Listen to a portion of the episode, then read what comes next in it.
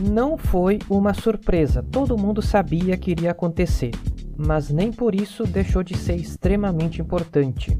O Senado aprovou na noite desta segunda a juíza conservadora Amy Coney Barrett, indicada pelo presidente Donald Trump para ocupar a vaga que está aberta na Suprema Corte Americana, o que deve deixar o tribunal com maioria de seis juízes conservadores contra três liberais pelas próximas décadas. Olá, eu sou Rossano Vilagrandias e o tema principal desta edição de A Volta ao Mundo em 10 Minutos é a confirmação de Amy Coney Barrett como juíza da Suprema Corte.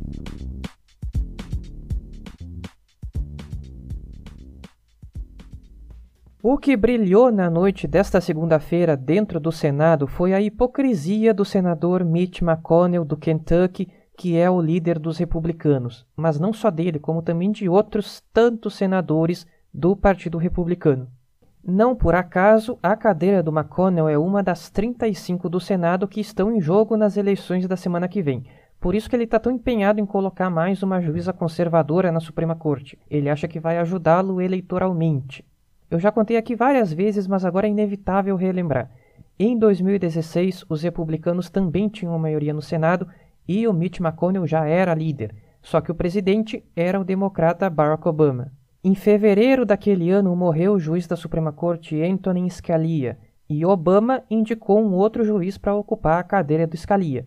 O Mitch McConnell se recusou a colocar em votação o juiz indicado pelo Obama com a justificativa de que era ano de eleição e o correto seria esperar o novo presidente e os novos senadores que seriam eleitos pelo povo americano. Foi até uma decisão justificável dos republicanos, desde que, a partir dali, esse se tornasse um método permanente quando abrissem vagas na Suprema Corte em anos de eleição presidencial. Porém, em 2020, a mesma situação se repetiu com algumas diferenças. Primeiro, a vaga na Suprema Corte se abriu bem mais perto das eleições.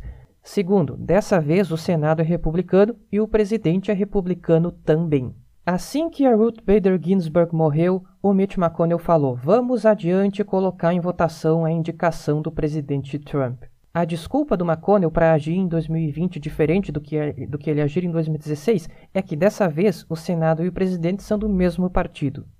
O Senado tem 53 republicanos e 47 democratas. Apenas duas senadoras republicanas quiseram manter a coerência e a dignidade do partido e se posicionaram contra levar adiante a indicação da juíza Amy Coney Barrett. Foram as senadoras Lisa Murkowski, do Alasca, e Susan Collins, do Maine. A Lisa Murkowski se opôs em todo o processo de indicação da Amy Coney Barrett, mas quando chegou nessa segunda, ela votou a favor. Ela disse que ela levou em conta só os méritos da Amy Coney Barrett já Susan Collins foi a única entre os senadores republicanos a votar contra a juíza nesta segunda-feira. Portanto, Amy Coney Barrett foi aprovada por 52 a 48. Todos os democratas votaram contra, mais uma senadora republicana. A cadeira da Susan Collins no Senado também é uma das que estão em jogo na semana que vem. Ela é uma republicana mais de centro e está enfrentando uma batalha dura pela reeleição lá no estado do Maine. Essa cadeira é uma das cadeiras decisivas que vão definir se o Senado continua com maioria republicana ou se vira para os democratas.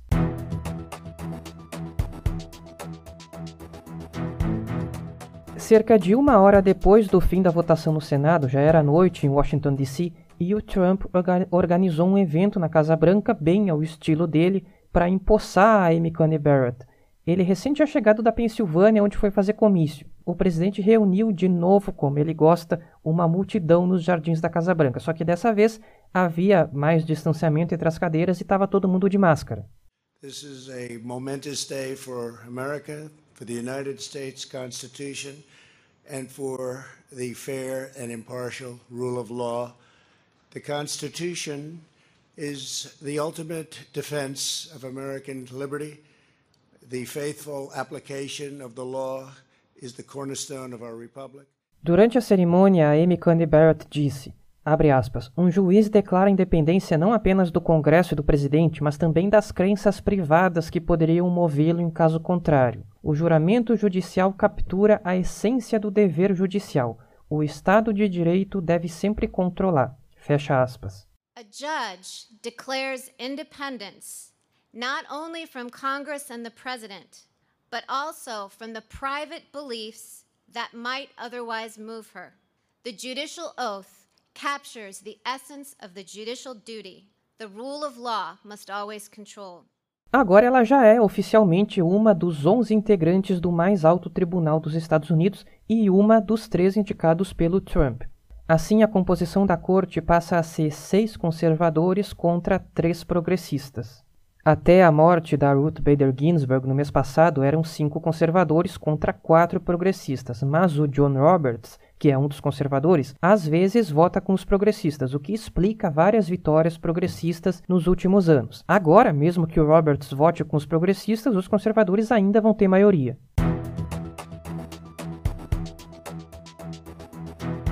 A Amy Coney Barrett tem 48 anos e o cargo de juiz da Suprema Corte é vitalício.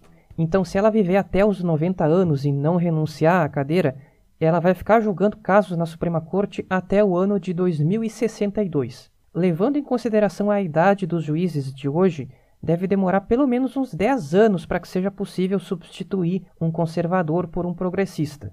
Duas decisões importantes devem recair sobre a Amy Coney Barrett já de cara. Uma semana depois da eleição, a Suprema Corte vai julgar o caso que questiona a legalidade do Obamacare. A expectativa é que os juízes conservadores da Corte declarem o Obamacare ilegal, retirando o acesso a planos de saúde de mais de 20 milhões de pessoas. A outra questão vai ser o resultado das eleições, que o Trump vai levar para a justiça caso perca. Ele vai pedir que os votos recebidos pelo correio não sejam levados em conta.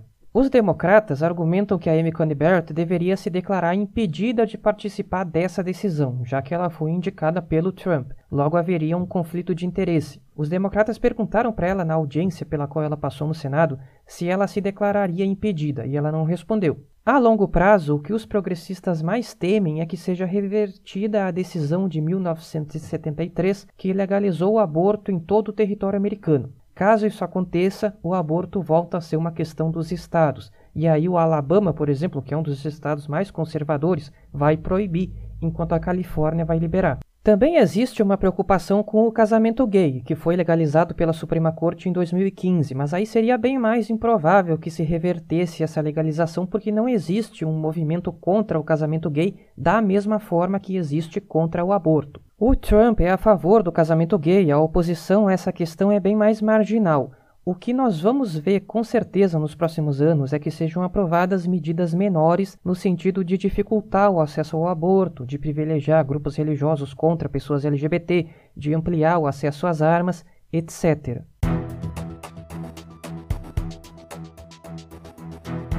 Vamos ver como os democratas reagiram a essa aprovação da Amy Coney Barrett. O candidato à Casa Branca, Joe Biden, fez uma associação da nomeação da juíza a ambição do Trump de acabar com o Obamacare. A candidata a vice, Kamala Harris, foi mais dura. Ela atacou não só os republicanos, como a própria juíza. Ela disse que a nomeação da Amy Coney Barrett é, abre aspas, uma desgraça não só pelo que ela vai fazer, mas por causa de todo o processo.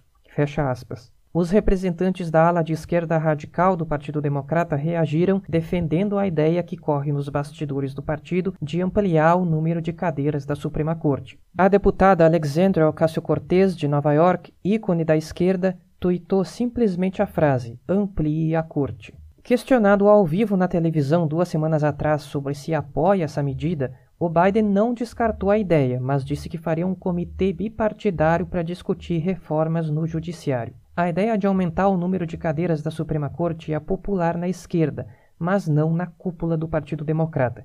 É uma ideia vista mais como uma vingança contra os republicanos. E só vai ser possível fazer isso caso os democratas ganhem controle total da política, ou seja, Biden presidente, maioria na Câmara e maioria no Senado.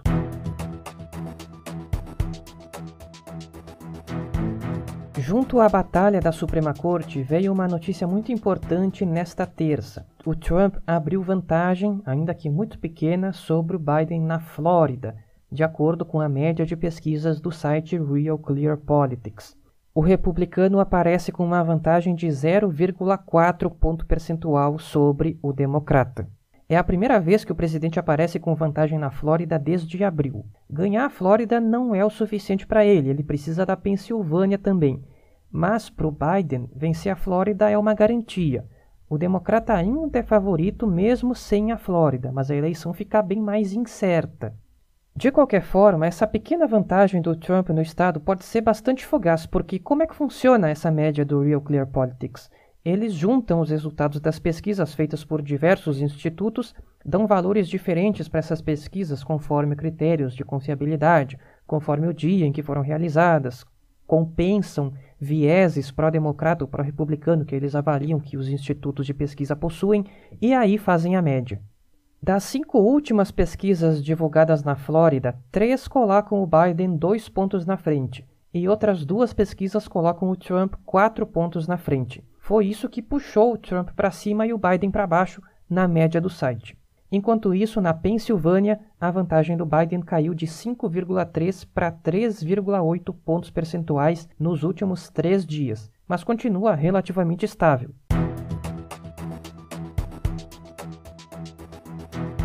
Nesta terça-feira, Biden foi fazer campanha na Geórgia, algo bem atípico, já que é um estado tradicionalmente republicano. Em eleições anteriores seria um esforço inútil para um democrata fazer campanha lá, mas dessa vez a vantagem do Trump está em apenas 0,4 ponto percentual nesse estado. Kamala Harris cumpre a agenda no estado de Nevada, na cidade de Las Vegas e na capital Reno. O ex-presidente Barack Obama faz campanha na Flórida. Trump vai ao Wisconsin, ao Michigan e ao Nebraska, enquanto a primeira-dama Melania Trump vai fazer o seu primeiro ato de campanha sem a companhia do marido desse ano, na tão cobiçada Pensilvânia. E o vice-presidente Mike Pence tem eventos marcados na Carolina do Norte e na Carolina do Sul nesta terça-feira. Conforme eu falei no episódio de ontem, houve eleições presidenciais em três países no último dia 18. Da Bolívia e do Chipre do Norte eu já falei, e agora vou falar da Guiné. O presidente da Guiné, Alpha Condé, foi reeleito para um terceiro mandato em primeiro turno. Com 96% das urnas apuradas, ele tem 59% dos votos. Foi uma eleição muito controversa, envolta em muita violência e desconfiança, como costumam ser as eleições na África, onde o nível de institucionalização da sociedade, infelizmente, ainda é muito baixo. O Alpha Condé tem 82 anos e é presidente desde 2010. Antes de chegar ao poder como o primeiro líder democraticamente eleito da história da Guiné, ele combateu a ditadura militar no país. Mais cedo neste ano, ele implantou uma nova constituição que permitiu a ele concorrer ao terceiro mandato. Desde então, o país tem passado por protestos contra a recandidatura do Alpha Condé, que é acusado pela oposição de autoritarismo. O principal candidato de oposição, Selou Dalein Diallo, teve 33% dos votos pelos números oficiais, mas ele não aceita o resultado e se autoproclamou vitorioso, algo que também é extremamente recorrente nas eleições na África. O perdedor diz que a eleição foi roubada e que ele, na verdade, ganhou. Os observadores da União Africana disseram que a eleição na Guiné foi conduzida de modo justo.